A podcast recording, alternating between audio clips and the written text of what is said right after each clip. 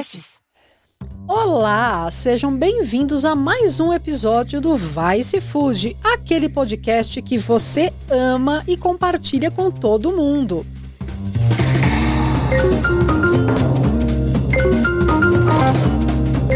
E hoje nós vamos falar de algo que é inversamente felizinho ao meu tom de voz. Nós vamos falar sobre a questão social no Brasil e como instituições e ONGs e pessoas públicas e pessoas físicas, a sociedade civil pode ajudar a mitigar essa situação complicadíssima que a gente está passando, enquanto não dá para contar com a estrutura governamental e com a boa vontade governamental.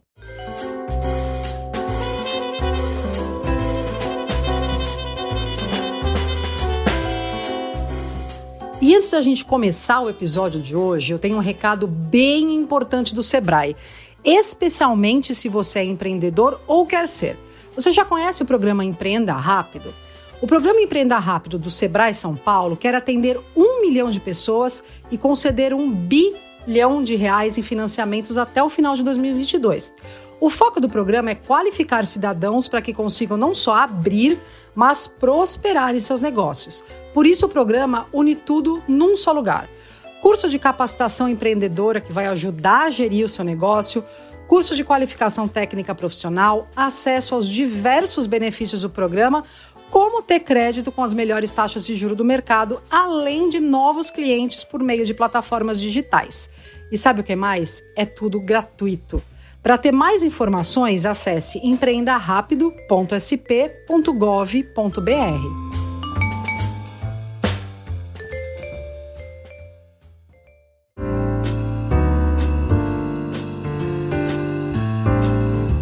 É, a gente fala muito de gastronomia e de comida aqui no podcast, aqui no Vice Food. E apesar de eu já ter trazido algumas vezes, eu acho que é sempre bom a gente reforçar o quanto a cozinha, enquanto profissão, é uma ferramenta poderosíssima de inclusão social, de autoestima, de independência, não só financeira como independência pessoal, né? Porque cozinhar é uma habilidade que deveria ser aprendida assim como ler e escrever, porque é algo que nós precisamos fazer todos os dias e todos deveríamos saber um pouco. Existem entidades que atuam em diversas frentes quando se fala de comida. É, atuam no combate ao desperdício, na formação de profissionais em comunidades e tem um certo, uma certa faixa etária, jovem, mas já não adolescente, adulto, mas ainda sem muito saber o que pode fazer na vida, que fica um pouco fora de algumas ações dessas ONGs e dessas entidades, não por mal, mas porque se privilegia é, outras faixas etárias por uma questão de urgência. A gente está falando aqui de pessoas entre 17 e 24 anos. O como a cozinha ou como a gastronomia pode ser uma ferramenta de inclusão social, de inclusão no mercado de trabalho para pessoas é, nessa faixa etária, ainda mais pessoas com baixo poder aquisitivo, com estrutura familiar comprometida. É, o que, que a gente pode fazer? O que uma ONG pode fazer para essa faixa etária, para pessoas que não tem apoio governamental, não tem às vezes trabalho, que a família está desempregada há muito tempo, né? Como ajudar esses jovens a terem esperança no seu futuro e efetivamente conseguirem uma vaga no mercado de trabalho. A gente vai falar é, sobre com a fundadora de uma dessas ONGs, que é o Chefe Aprendiz. E a fundadora é a Beatriz, eu vou falar o sobrenome dela, se estiver errado na hora, ela já vai me corrigir, que é Mansberger. É isso, Bia? É isso, Bia Mansberger. Sobrenome facinho. É facinho, eu já eu fiz aqui, tentei, falei, cara, vamos falar direito, vai, vamos lá. A Bia, é, ela é a fundadora do Chefe Aprendiz, ela foi indicada para a Forbes Under 30. E o Chefe Aprendiz é o quê? É um projeto voltado à inserção socioeconômica de jovens em situação de vulnerabilidade social que justamente usa a gastronomia como linguagem para o desenvolvimento. Bia, porque quando você criou o chefe aprendiz, por que que você é, focou nessa faixa de 17 a 24 anos de idade? Então, eu fazia gestão de políticas públicas na época, na, na USP, né? E acho que muito do que a gente ouvia dentro, dentro da academia era o quanto a gente está despreparado e o quanto a gente é prepotente muitas vezes ao propor políticas públicas para diversas faixas etárias, aí não necessariamente nessa faixa uhum. etária. É, mas naquele momento eu sentei para conversar com os jovens que tinham essa faixa etária e a queixa da ONG era justamente essa, assim, de que todos os fundos, todos os apoios vinham para a primeira infância, vinham para esse, né, enfim, para esse começo da, da vida do adolescente, digamos assim, mas que para o jovem, esse jovem que está quase saindo da ONG, já entrando, tomando a vida nas próprias mãos aí nesse mundo adulto, é, muitas coisas acabavam não chegando, né? Geralmente a gente tem lá o inglês, o esporte, a informática, que não deixam de ser importantes, é, mas que o jovem não era muito interessado uhum. naquilo, né? Não tinha muito esse suporte para ingressar no mercado de trabalho. Então, a gente, às vezes, com todo o suporte do mundo, é difícil, Não né, fazer, engrenar né? nesse, nesse processo. Então, na verdade, essa faixa etária foi, foi focada muito nesse lugar de ouvir o que a ONG trazia, entender o que os jovens queriam e aí conseguir, enfim, formular um projeto que fizesse sentido para essa faixa etária, é, pensando em empregabilidade, pensando em, em entrar no, no, mundo adulto, é, mas também pensando em desenvolvimento de pessoas, né. Antes de eu falar, né, os números, como funciona o chefe aprendiz, né? Ele é um projeto itinerante, então ele não acontece sempre no mesmo lugar, é, e ele acontece também em parceria com os, é, as cozinhas ou os gestores ou as cozinheiras locais, né? Explica um pouco como funciona, qual é o formato do chefe aprendiz. Legal. A gente é, é isso que você comentou, a gente é itinerante, então a cada edição é uma nova comunidade, um novo território, uma nova região. Então, é, também pensando muito nesse, nesse aspecto da gente é, entrar nesse território e conhecer esse território com quem mais conhece dele, a gente sempre se associa a uma organização local. Então, é uma ONG, é uma associação, é uma igreja, é um céu, enfim, alguém que tem alguma cozinha, e geralmente isso é muito comum, assim, né, numa creche, ou enfim, alguém que tem alguma estrutura de cozinha perto ou dentro dessa comunidade. Essa estrutura, é, ela é cedida para a gente dentro de um horário que, enfim, não, não compromete as atividades dessa organização. E aí, junto a essa organização, a gente faz um recrutamento dos jovens para fazer uma seleção aí de 20 jovens, na média, é, nessa faixa etária, entre 17 e 24 anos, para fazer parte das oficinas. E aí são 40 oficinas que estão divididas em três eixos dentro de um currículo aí que está pensando no meu mundo interno, no mundo do trabalho e no mundo da cozinha. O meu mundo interno, é, pensando em conteúdo de alfabetização emocional, de gestão emocional, de nomear sentimento, de eu me entender, de eu me conhecer, meditação, ferramentas mesmo para que a gente consiga empoderar esse jovem para que ele lide melhor com tudo isso que passa aqui dentro, né? Uhum. É, depois o mundo do trabalho mais voltado para o mercado, então como é que eu monto um currículo, como é que eu me porto numa entrevista, quando a gente pensa em sustentabilidade da cadeia, né? Então quem plantou esse esse, essa fruta que eu estou fazendo aqui, esse prato, quem colheu, como foi transportado, quem vendeu, né, tentando entender um pouquinho o peixe, né, quem pescou, quem transportou e assim por diante, para que a gente tenha um pouquinho mais de consciência ao longo do, do que a gente está comendo, do que a gente está preparando, e também uma pinceladinha de, de educação financeira nesse eixo do, do mundo do trabalho, e depois o mundo da cozinha é o maior eixo de todos, e aí é um chefe que coordena, o chefe Gui Cardadeiro, e aí, enfim, a partir daí é tipos de técnicas básicas, né? Tipos de cortes, caldos, fundos, reduções, massas, molhos, espessantes. Vai embora, assim. E aí, é, culinária indígena, como é que todo o processo das imigrações foram fazendo toda Nossa, essa miscigenação que a gente conhece falando, e vê hoje no Brasil. Você falando isso é tão louco, porque recentemente eu fui no lançamento de um, de um curso plant-based, né? Vegetal de uma escola renomada mundialmente, que existe em vários países, que as pessoas pagam muitos e muitos milhares de reais para se formar. Não existe metade do que você falou do currículo. Não existe esta questão da preocupação da onde veio, da sustentabilidade. As pessoas não saem saem de lá sem achando que o repolho brotou na bancada da cozinha. É, não existe nenhum estudo de Cozinha que não seja europeia, né? Então a questão indígena, a questão quilombola, isso não existe no currículo. E é muito ruim isso, não só porque você está criando uma geração de chefes com grana para pagarem essa escola, sem a mínima noção de que a gastronomia e a história da comida vai muito além da Europa, mas porque você normaliza é, a você marginalizar a história gastronômica de um país como no Brasil. Né? Então você é fala... tão rico, né, Aileen? É, você falar de cozinha indígena hum, quando você está dando aula de gastronomia no Brasil, é, poderia parecer óbvio, só que não é, né? É, e assim, é muito legal, porque eu acho que mostra muito também desse lugar, né, do quão intuitivo, é, enfim, é essa culinária no primeiro momento e, e e exatamente isso, né? A gente tem hoje esse lugar da, da europeização, né? Da, da americanização, uhum. enfim. Mas como é que a gente foi construir? Porque o Brasil é uma miscelânea, não Sim. adianta, né? A gente é mistura, a gente é, enfim, é, é misturado, não adianta achar que não é.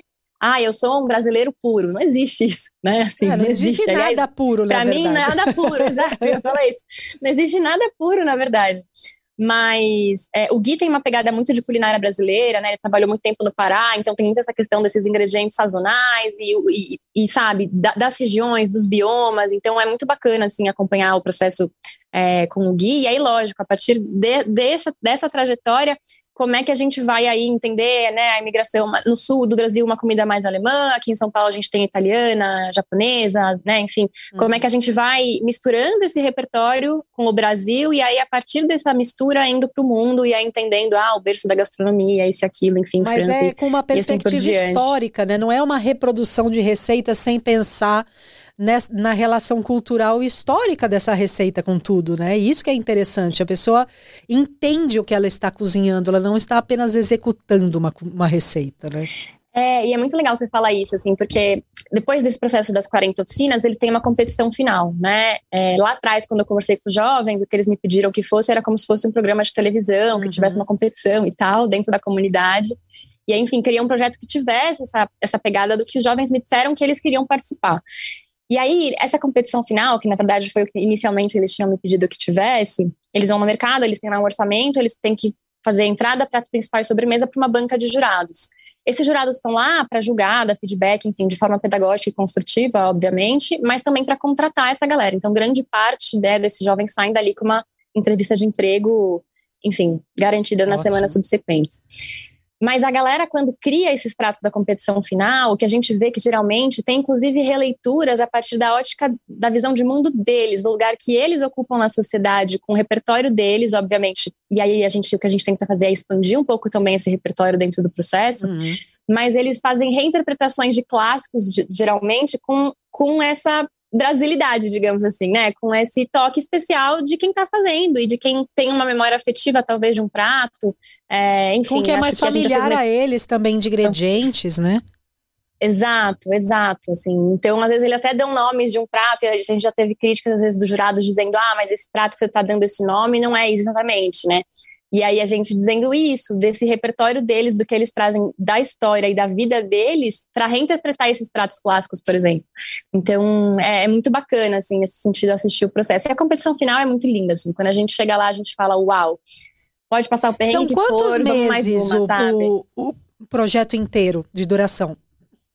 Entre processo seletivo, né, o pré-preparo, execução, dá quase sete, mas de operação mesmo são cinco meses e meio. E são, são quantos jovens oficinas. em média por, por temporada, assim, por... Por edição, por a gente tem 20 jovens, mais ou menos. Tá. Depende, depende, né, agora com a pandemia tiveram algumas organizações que pediram para a gente reduzir por conta de distanciamento, espaço, enfim, então também tem toda uma questão da gente sempre se adaptar à realidade local, né, a gente não quer impor nada do nosso lugar. Então a gente sempre tenta entender o que faz sentido naquele, naquele território. E vocês estão indo para décima comunidade agora, é isso? Vocês acabaram de fazer Estamos a indo para décima, décima comunidade.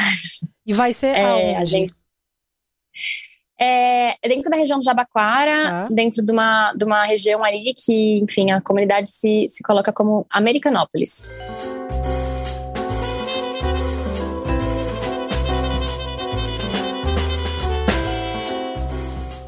Hora de dar outro recado do Sebrae. Vamos falar mais um pouco sobre o programa Empreenda Rápido, porque não é sempre que rola ter ajuda profissional gratuita, super qualificada e 360 graus para abrir o seu negócio ou tirá-lo da crise. Você pode estar se perguntando para quem que é o programa. Bom, é para todo mundo que quer empreender. Pessoas físicas, produtores rurais, MEI, ME, EPP. E por se tratar de um programa de inclusão produtiva, são muito bem-vindos cidadãos em estágio de vulnerabilidade econômica e social, egressos do sistema prisional, idosos, imigrantes, refugiados, comunidade LGBT. Bom, inclusão é isso aí. Para mais informações, acesse empreendarápido.sp.gov.br.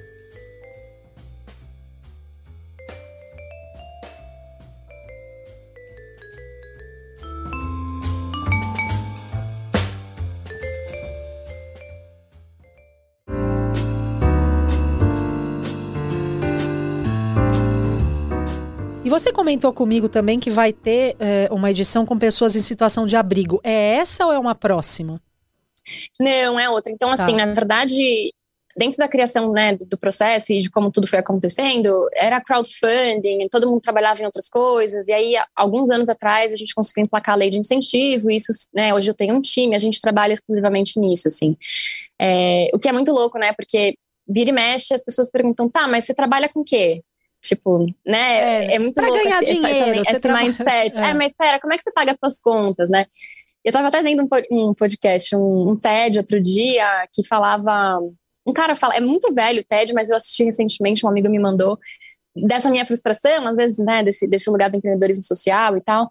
E ele falava assim, cara, o cara que vende Coca-Cola, ele tem o direito de, de, ganhar dinheiro por aquilo e ter a vida dele construir. O cara que trabalha no terceiro setor, existe esse imaginário, fantasma de que ou você trabalha ou você ajuda as pessoas. Você não, não pode ter as duas vive de luz, juntas, né? Assim. Você vive de luz. Exato. Então, dentro de todo esse processo, a gente começou a emplacar a lei de incentivo recentemente. Hoje a gente tem um time dedicado, né, que, que, que enfim, está 100% no projeto. E aí, com isso, a gente agora está conseguindo, pela primeira vez, operar duas edições ao mesmo tempo. Ah, então, a gente legal. vai ter uma edição rolando segunda e quarta, em Americanópolis, e uma edição que, pela primeira vez, não vai acontecer na comunidade, porque também para a gente é super importante que a gente se desloque até o espaço da comunidade muito pensando nesse eixo do desenvolvimento humano, né, do meu mundo interno, então que esse jovem seja confortável e se sinta pertencente, e que ele, enfim, seja é, simplesmente confortável mesmo com a situação para trabalhar tudo que a gente trabalha, aprofundar tudo que a gente aprofunda. Mas nessa edição, por ser uma edição com, com sistema de acolhimento, a gente tem, a gente traz os jovens até a nossa casa, né? A gente inaugurou a sede em outubro do ano passado, você conheceu a nossa uhum. sede recém-inaugurada, mas pela primeira vez ela não vai acontecer na comunidade pela própria característica desse grupo. Então é um grupo que que vem desse sistema de acolhimento, né? E então, que, enfim, está né? fazendo essa passagem, é, que, que, que são os abrigos, né? uhum. né? Que que acolhem essas crianças, esses jovens que por algum motivo os pais perdem a guarda. É, e aí eles, a gente vai fazer essa edição acontecer, então a gente tá com esse frio na barriga, assim, de um piloto, né, um público que a gente nunca trabalhou, mas bem animados, assim, para, enfim, toda uma estrutura diferente acontecendo na nossa sede, acho que tá todo um propósito diferente da casa existir também, né? Da casa chefe aprendiz existir como é, existe. E, e, é um. E nesse momento, né, em que a fome está atingindo mais de 33 milhões de brasileiros, que a gente retrocedeu 30 anos econômica e socialmente nos últimos três anos e meio, cada vez mais famílias inteiras morando na rua porque não tem emprego, não tem como pagar as contas, então cada vez mais jovens nos abrigos é muito importante é, dentro do possível, né? Porque também não é aquilo do ou eu faço para todo mundo ou não faço nada, que eu acho esse é um pensamento muito confortável, porque daí, ah, então não faço nada, porque nunca dá para fazer para todo mundo. É, ajudar esses jovens a terem alguma esperança no futuro, né? Algum foco que fala, cara, tá, então é, se eu gostei disso, dá para me empregar nisso porque eu posso ter minha renda, eu posso começar minhas coisinhas, uma independência. Ah. E a cozinha, ela passa, ela passa por, uma, por um lado afetivo também para quem é picado pelo bichinho de gostar de cozinhar, que ela tem uma possibilidade muito grande de empregabilidade, né? Em todos os tamanhos de empresas. E você mesmo Total. Vendeu brigadeiro, quer dizer, você é a pessoa que está ali criando a coisa. E dar essa ferramenta de aprender a cozinhar, eu acho tão necessário, tão fundamental. E a gente não pensa muito nisso na sociedade que a gente vive, a cozinha como uma ferramenta fundamental de vida, né? É... Sim, sim, e acho que muito nesse lugar afetivo também que você coloca, né? A gente, a gente usa muita frase assim do Minha Couto, né? Do que cozinhar não é apenas um serviço, é uma forma de amar os outros que é muito romântica e tudo mais, mas assim, né, acho que também glamorizou-se muito essa profissão. A gente bate muito nessa tecla de que ninguém se torna chefe em cinco, seis meses, é, vai entrar lavando louça e vai entrar na pia, mas é uma carteira assinada, é uma estabilidade, é uma possibilidade de eu.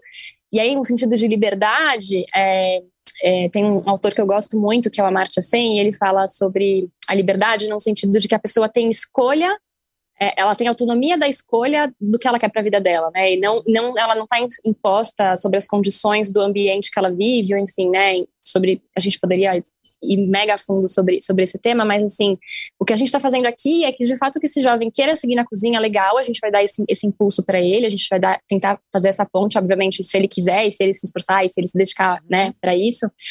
Mas se esse jovem quiser usar o emprego dele para pagar uma faculdade de outra coisa, Ótimo. ou um técnico, ou um curso, ele pode, sabe, usar. É, é uma forma digna de eu receber uma grana e pagar e, e ter autonomia na minha vida para escolher o que eu quero ser, o que eu quero fazer, o que eu quero, enfim, nesse momento da minha vida. É, então, dar, dar caminhos para que a pessoa, a pessoa possa ter escolha já é uma coisa muito libertadora, né?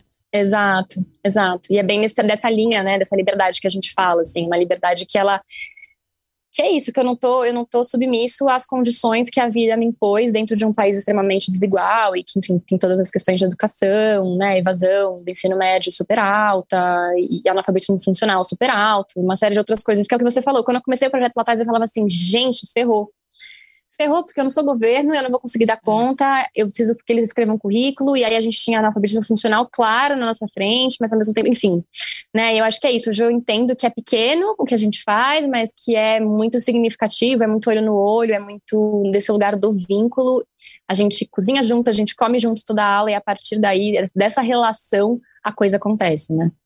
E deixa eu te fazer uma pergunta bem prática, assim. Quem está ouvindo e quer conhecer o, o projeto mais a fundo, é, ou ajudar o projeto de alguma forma, qual o caminho para isso? Hoje a principal forma assim que a gente tem, onde a gente divulga os jantares beneficentes, enfim, as nossas ações, plano de assinatura recorrente, né, para doação mensal, é, enfim, mesmo sobre o projeto é o Instagram, ah. que é o arroba aprendiz tudo junto. Tá, e empresas também podem se tornar doadoras por períodos, né? Porque também não adianta dar um tiro de um mês e daí abandonar, porque não dá para planejar nada. E essas empresas que, além de patrocinar um puta projeto, elas têm alguma participação mais próxima com vocês? Como que é essa relação de vocês com, com as empresas patrocinadoras? A gente tem, na verdade, duas frentes de patrocínio, né? Via lei de incentivo, que a gente tem um pouquinho menos de flexibilidade, até em função de ser uma verba pública que a gente está uhum. mexendo, e tem uma série de, de, de, questões que a gente tem que ser bem mais cauteloso, né? Do que a gente faz. E como a gente aplica esse recurso, não é para ser propaganda, não, não é sobre isso, uhum. né? É para ter impacto de fato é, dentro, dentro do projeto. E a gente tem a verba direta, que também as empresas, é, enfim, podem aportar. Então, dentro desse cenário, tanto na verba direta quanto na lei de incentivo, a gente tem lá aulas específicas que essa empresa pode ir, pode ah, levar legal. gente da própria equipe para participar, enfim, na própria comunidade. É, a gente já teve, enfim, algumas brincadeiras que a gente faz, assim, né? Ah, sei lá, uma empresa que de panificação, que tem um monte de pães, a gente vai fazer tipo uma, uma, uma oficina inteira só com possibilidades de receita utilizando pão, né? Então, de várias, de várias culturas diferentes e tudo mais. Quando a gente está pensando na verba direta, e aí vem muito esse lugar que a gente está agora, após a inauguração da sede, a gente tem uma série de serviços que a gente tem oferecido, é, inclusive para as empresas que, ah, eu não tenho grana para para responsabilidade social, ou não tenho verba de marketing para trabalhar minha marca junto com vocês numa edição, sei lá. Eu quero contratar um coffee break, um coquetel. Ah, eu quero legal. produção audiovisual, né? A gente tem feito produção audiovisual para redes sociais de algumas marcas. Então, tem sido uma forma que a gente encontrou de se tornar, no médio e longo prazo, uma, um negócio social, para que a gente consiga sustentar o projeto, fazer com que o projeto consiga resistir independentemente das variações políticas e econômicas, enfim, leis de incentivo, como tem acontecido, o que, né, no passado, enfim, Como que são essas produções tempo. audiovisuais que vocês fazem no Barbara? Porque eu fiquei curiosa. A gente faz um roteiro junto, então, sei lá, teve marca que chegou pra gente e falou assim, ah, eu quero só que você faça lá a produção do meu produto. E o Rafa, que trabalha comigo, né, que é o meu braço direito aí, é, que toda a área de comunicação, ele faz a produção junto, né, enfim, dentro, dentro de casa. A gente usa a nossa cozinha modelo como como fundo, ah, tipo geralmente. Tipo desenvolvimento de receitas também, essas coisas. Desenvolvimento de receitas, às vezes a gente fez com histórias afetivas dos jovens contando um pouco de alguma receita com algum ingrediente específico que a legal. marca queira trabalhar. Enfim, a gente pode brincar nesse roteiro de diversas formas. A gente geralmente contrata jovem para atuar, porque para a gente faz sentido, claro. eles ganham uma grana e assim por diante. Mas quando a empresa não quer que seja, que seja só o produto, a gente também consegue fazer, meio tipo só com as mãozinhas e receita e assim por diante, né? Então também tem essa possibilidade de, de produção de conteúdo. Muito bom. Então, quem está ouvindo, por favor, pense nessa possibilidade quando for contratar alguém para criar produtos, né? Divulgar produtos, porque todo mundo gosta de dinheiro e a gente precisa mandar o dinheiro para quem precisa efetivamente dele. Então, aquele influencer que faz tudo e está ganhando milhões, então não é exatamente a pessoa que as empresas têm que pensar primeiro, pelo menos empresas com é, responsabilidade social, né? É pensar um pouco no que eu posso fazer no macro para dar opções para estas pessoas que Infelizmente, no Brasil, a gente tem muita gente sem opção, né? Sem opção do que comer, de como viver, de que profissão seguir, de se tem ou não onde morar. Então, eu acho sim, sempre achei que as empresas têm uma responsabilidade social no país onde elas estão. E hoje é o momento dos últimos 30 anos em que mais responsabilidade social é necessária neste país chamado Brasil.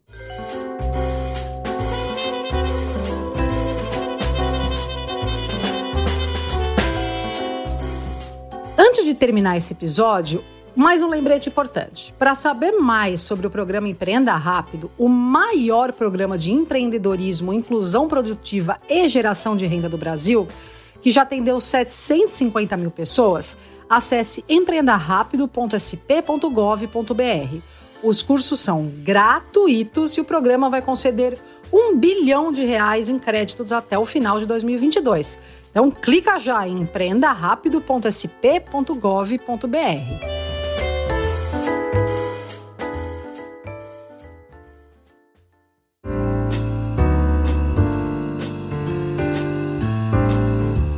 antes da gente terminar, eu queria que você dissesse algo que você acha muito importante as pessoas saberem sobre o projeto, sobre o chefe aprendiz ou sobre a realidade das comunidades com as quais vocês trabalham junto.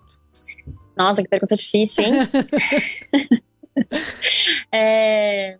Não, eu acho que assim, né, a gente como projeto em momento algum a nossa ideia aqui é se colocar como salvador da pátria ou como detentor da verdade ou como enfim né a gente sempre entra na, nas comunidades com muito respeito acho que dada a desigualdade que a gente tem quem sou eu para dizer faça isso porque é bom para você né eu acho que tem sempre um lugar muito é, respeitoso enfim dentro dentro do processo. A gente acha muito importante ressaltar assim que o projeto não é sobre pobreza é sobre potencial humano é, que para muitas pessoas é muito difícil entender, assim, eu acho que, enfim, né, a falta de, como a gente comentou, a falta de oportunidade é muito, é muito ampla, é, a pobreza não é só sobre renda, ela é sobre tantos outros aspectos que, que envolvem o ambiente e esse currículo oculto que as pessoas têm ou deixam de ter, por, sei lá, ir num cinema, por poder ir num restaurante bacana. Muitas vezes os jovens estão comendo num restaurante pela primeira vez no projeto, né, sendo servidos, entendendo esse processo. Então, acho que dá para fazer, sabe? Eu acho que a gente é isso. Muita, eu vejo muita gente, assim, né, com, sei lá, 50 anos, que aí, putz, eu não quero mais a carreira, porque tô em crise, porque eu quero propósito. E começar desde cedo com esse propósito é bastante desafiador, assim, né? A gente não tem aquela grana guardada que fala, ah, se tudo der errado, beleza, né? Eu, tô, eu, eu garanto o meu aqui. Então, eu sou uma defensora ferrenha, assim, de que, cara, isso que você comentou do, do um a um, do, do pouco em pouco, a gente vai fazendo, assim. Então, qualquer pessoa que estiver ouvindo se sentir chamada por algum motivo de tudo que a gente conversou aqui, não deixa de entrar né, no nosso Instagram, não deixa de fazer contato, enfim, porque a gente sempre consegue pensar em possibilidades de, de pouco a pouco ir transformando, ainda que não seja em massa, né, que não sejam 300 pessoas de uma vez, eu acho que é isso, no, no olho no olho, na relação, nutrindo vínculos, a gente vai cozinhando novas histórias para um futuro diferente. Muito obrigada, Bia. Foi ótimo ter você aqui no Vice Food. É, Obrigada a, você, Aileen. Termina mais um episódio dizendo aquela frase de sempre: o que comemos molda o mundo.